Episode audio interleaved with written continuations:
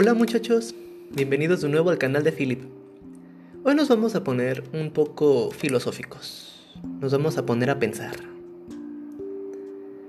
Especialmente quiero que pongamos cierto énfasis en algo que me percaté ayer mientras intentaba levantarme, mientras coordinaba mi cerebro con mi cuerpo. ¿Por qué el cerebro es tan desgraciado? Es un muy mal amigo, se los juro. Pero pues, ¿qué podemos hacer? Vamos a estar con él siempre. ¿A qué me refiero con mal amigo? ¿No les ha pasado que estamos hablando con alguien, haciendo una presentación o tratando de quedar bien con alguien y se nos olvida una palabra o no la podemos pronunciar bien? Nos hace pasar una vergüenza. Porque encima la otra persona no se ríe por cortesía y si se ríe te sientes peor.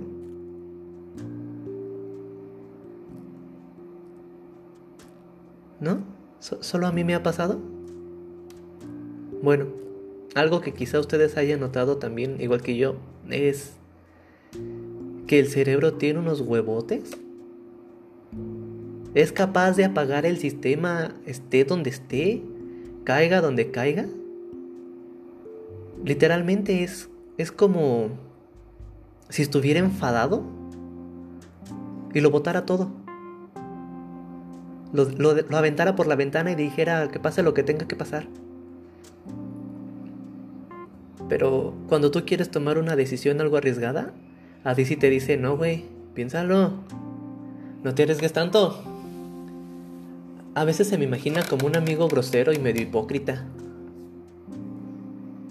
O también de esos amigos que no te dejan dormir. Porque empiezan con una conversación tan larga. Cada pregunta que te hace. A cada respuesta que le das. O simplemente recordándote cada cosa que has hecho. Tanto bien como mal. Especialmente las cosas malas. Le gusta torturarte. A mí en lo particular, mi cerebro le gusta hacerme sentir acompañado. Cuando tengo las luces apagadas, empiezo a escuchar ruidos paranormales que yo sé que es propiamente de mi cerebro. Él no quiere sentirse solo, pero a mí no me molesta la soledad, se los juro. Yo preferiría estar en silencio que escuchar todo eso. O cuando me voy a dormir, que me empieza a recordar las escenas de las películas de terror que he visto. Es que no entiendo por qué lo hace, yo si sabe que soy bien miedoso. Si yo veo una película de terror, tiene que ser en las primeras horas del día. Para tener todo el día y que se me olvide. Ya estoy bien, llega la hora de dormir. Y el cerebro, como no se quiere dormir, se pone a recordar las escenas más impactantes de la película. Y es tan incómodo, tan grosero, que a veces dudo que sea mi amigo.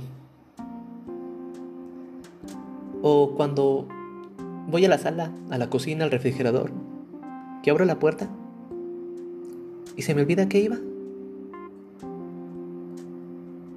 Trato de buscar una explicación estoy buscando información al respecto sobre todo esto de por qué el cerebro es tan mal amigo. Y así que tú digas, wow, qué información tan útil. Sí, sí puede haber mucha, pero soy medio perezoso para investigar. Lo único que me gustó de todo lo que encontré es que tu cerebro es muy selectivo. Y por eso te hace todo lo que te hace. Pero no he encontrado por qué el cerebro tiene ese valor, ese coraje para desmayarte, para desmayar a las personas. Literalmente deja de importarle todo. Bueno, hasta aquí el audio de hoy. Yo creo que en algún futuro, en algún momento, vamos a encontrar un tema al cual sí le demos conclusión. Y si no, así está bien también. El chiste es que ustedes pasen un momento conmigo, que no estemos tan solos para que su cerebro no les haga escuchar ruidos paranormales. Problema habría el día que estén conmigo y los dos escuchemos el mismo ruido. Hasta luego.